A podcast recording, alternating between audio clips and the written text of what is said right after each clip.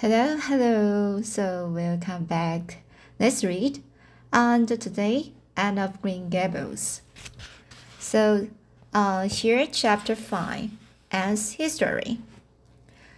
So let's get started. Do you know? said Anne confident, confidentially. I've made up my mind to enjoy this drive. It's been my experience that you can nearly always enjoy things if you can make up your mind firmly that you will. Of course, you must make it up firmly. I'm not going to think about going back to the, the asylum while we are having our drive. I'm just going to think about the drive. Oh, look, there's one little early wild rose. Wild rose out. Isn't it lovely? Don't you think it must be glad to be a rose? Wouldn't it be nice if roses could talk? I'm sure they could tell us such lovely things and isn't pink the most bewitching color in the world? I love it, but I can't wear it. Red-headed people can wear pink, not even in, in, in imagination. Did you ever know of anybody whose hair was red when she was young, but got to be another color when she grew up? No, I don't know, as I ever did, said Marilla mercilessly and I shouldn't think it likely to happen in your case either. Anne sighed. Well, that is another hope gone. My life is a perfect graveyard of of um of buried hopes. That is sentence I read in a book once, and I say it over to comfort myself whenever I'm disappointed in anything. I don't see where the comforting comes in myself, said Marilla. Why? Because it sounds so nice and romantic, just as if I were a, her, uh, a heroine in a book. You know, I'm so fond, I'm so fond of, I'm so fond of romantic things, and the graveyard full of buried hopes is about as romantic a thing as one can imagine, isn't it? I'm rather glad I have one. Are we going to cross Lake of Shining Waters today?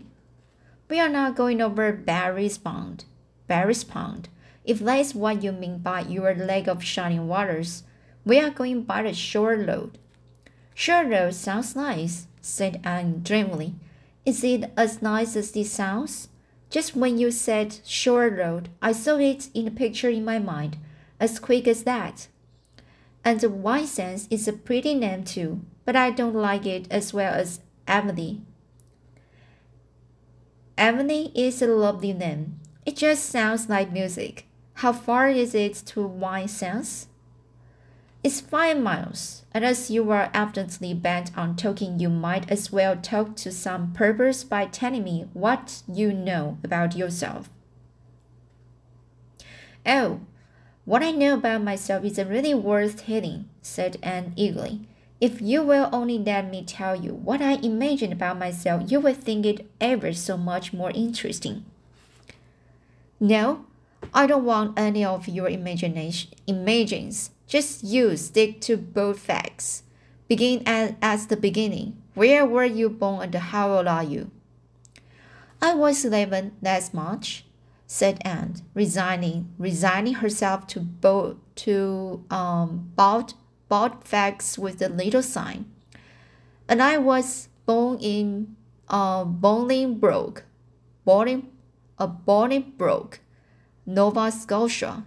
My father's name was Water Water Shelley, Water Shelley, and he was a teacher in the Bolingbroke. Oh, so, uh, he was a teacher in the Broken Bo, Broken Bo. Sorry, so this word is in the Bolingbroke, Bolingbroke High School.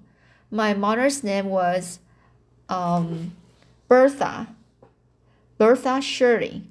Aunt Water and Bertha lovely names. I'm so glad my parents had nice names. It would be a real disgrace to have a father named, well, say Jedediah. Uh, Jedediah, wouldn't it? We'll say Jedediah, wouldn't it? I guess it doesn't matter what a person's name is as long as he behaves himself, said Marina, feeling herself called upon to uh, in, inco, inco, inco, inco, inculcate. So, called upon to inculcate a good and useful moral. Well, I don't know, and looked thoughtful. Thoughtful. I read in the book once that a rose by any other name would smell as sweet, but I've never been able to believe it. I don't believe a rose would be a nice if it was called a thistle or a skunk cabbage. I suppose my father could have been a good man even if he had been called uh, Jedediah. But I'm sure it would have been a crouse. When my mother was a teacher in the high school too, but when she married father, she gave up teaching, of course. A husband was enough responsibility. Mrs. Thomas said that there were a pair of babies and as poor as church, church mice. They went to live in a weeny teeny little yellow house in Bolingbroke. I've never seen that house, but I've imagined, I've imagined it thousands of times. I think must have been have had honeysuckle over the parlor window and the lilacs in the front yard and the lilies of the valley just inside the, the gate. Yes, and muslin curtains in all the windows. Muslin curtains give the house such an air. I was born in that house. Miss Mrs. Thomas said I was the uh, holy homeliest baby she ever saw. I was so scrawny and tiny and nothing but eyes. But that mother I thought I was perfectly beautiful. I should think mother would be a better judge than the poor woman who came in to scrub, wouldn't you? I'm glad she was satisfied with me anyhow. I would feel so sad if I thought I was a disappointment to her because she didn't live very long after that, you see. She died of fever when I was just three months old. I do wish she'd lived long enough for me to remember calling her mother. I think it would be so sweet to say mother, don't you? And father died four days afterwards from fever too. They left me an orphan, and the folks were at their wits' ends. So Mrs. Thomas said, What to do with me? You see, nobody wanted me even then. It seems to be my fate. Father and mother had both come from places far away, and it was well known they hadn't any relatives living. Finally, Mr. Thomas said that said she'd take me, though she was poor and had a drunken husband. She brought me up by hand. Do you know if there is anything in being brought up by hand that ought to make people who are brought up that way better than any people? Because whenever I was naughty, Mr. Thomas would ask me how I could be such a bad girl when she had brought me up by hand, reproachful like. Mr. and Mrs. Thomas moved away from Bolingbroke to Maryville um, Marysville, and I lived with them until I was eight years old. I helped to look after the Thomas children. There were four of them younger than me, and I can tell you, they took a lot of looking after. after. Then Mr. Thomas was killed, killed falling under a train, and his mother offered to take Mrs. Thomas and the children, but she didn't want me. Mrs. Thomas was her wit's end. So she said, What to do with me? Then Mrs. Hammerman, um, Hammond from up the river came down and said she'd take me, seeing I was handy with children, and I went up the river to live with her in a little clean clearing among the stumps. It was a very lonesome place. I'm sure I could never have lived there if I hadn't an imagination. Mr. Hammond worked a little sawmill up there, and Mrs. Hammond had eight children. She had twins three times. I like babies in moderation, but twins three times in succession is too much. I told Mrs. Hammond so firmly when the last, when the last pair came. I used to get so dreadfully tired carrying them up about. I lived up river with Mrs. Hammond over two years, and then Mr. Hammond died, and Mrs. Hammond broke up housekeeping. She divided her children among her relatives and went to the States. I had to go to the asylum at Houghton because nobody would take me. They didn't want me at the asylum either. They said they were overcrowded as it was, but they had to take me, and I was there four months until Mrs. Spencer came. Anne finished up with another sigh of relief this time. Evidently, she did not like talking about her experiences in the world that had not wanted her. Did you ever go to school? demanded Marilla, turning the sorrel mare down the shore road. Not a great deal. I went a little the last year I stayed with Mrs. Thomas when I went up river. We were so far from a school that I couldn't walk it, walk it in winter and there was vacation in summer, so I could only go in the spring and the fall. But of course, I went while when I went while I was at the asylum. As the as the asylum, I was I can read. I can read pretty well and I know ever so many pieces of of poetry. So so many pieces of poetry of my heart. The Battle of um, Hohenlinden and uh, Edinburgh after Flodden and the Bingen on the Rhine, and lots of The Lady of the Lake, and most of the seasons by James Thomson. Don't you just love poetry that gives you a cranking feeling up and down your back? This piece in the fifth reader. The downfall of Poland. That is just full of thrills. Of course, I wasn't in the fifth reader. I was only in the fourth. But the big girls used to lend me theirs to read. But a big girl used to lend me theirs to read. Were those women Mrs. Thomas and Mrs. Hammond? Hammond. Good to you? asked Marilla, looking at Anne out of the corner of her eye. Oh, faltered Anne. Her sensitive little face suddenly flushed scarlet and embarrassment sat on her brow. Oh, they meant to be. I know they meant to be just as good and kind as possible. And when people mean to be good to you, you don't mind very much when they are not quite always. They had a great deal to worry them, you know. It's very trying to have a drunken husband, you see, and it must be very trying to have twins three times in succession, don't you think?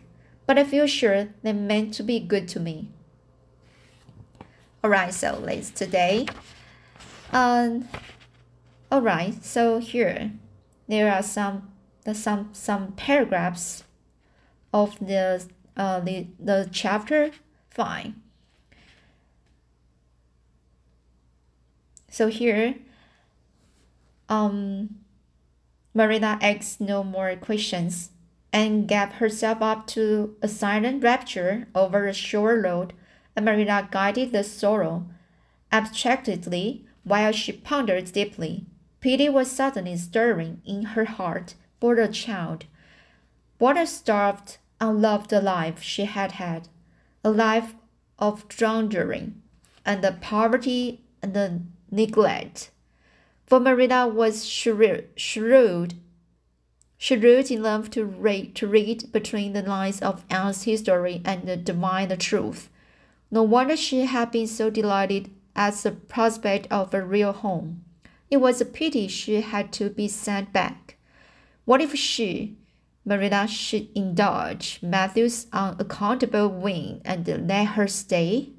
He was set on it, and the child seemed a nice, teacher, uh, teachable little thing.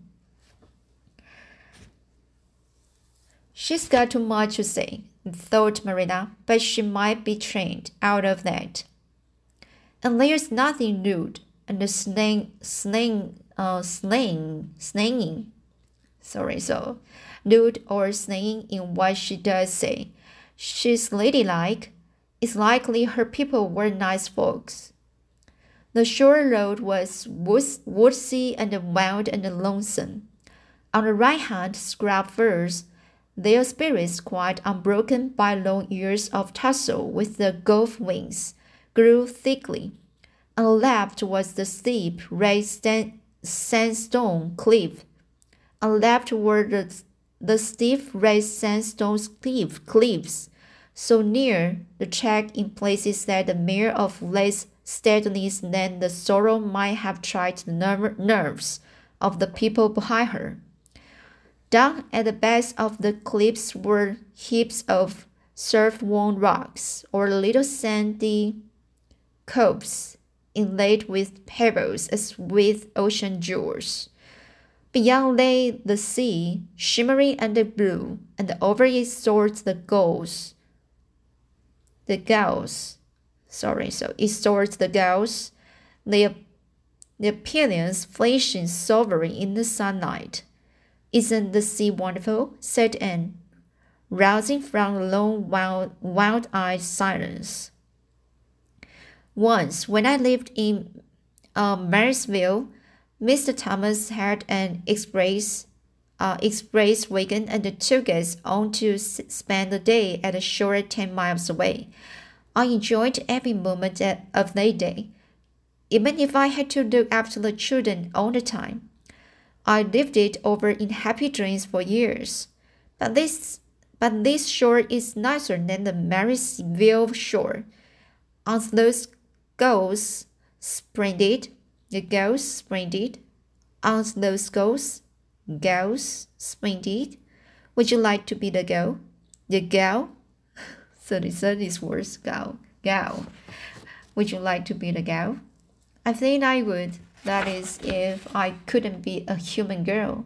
Don't you think it would be nice to wake up at sunrise and swoop down over the water and away out over that lovely blue day? And then at night to fly back to one's nest.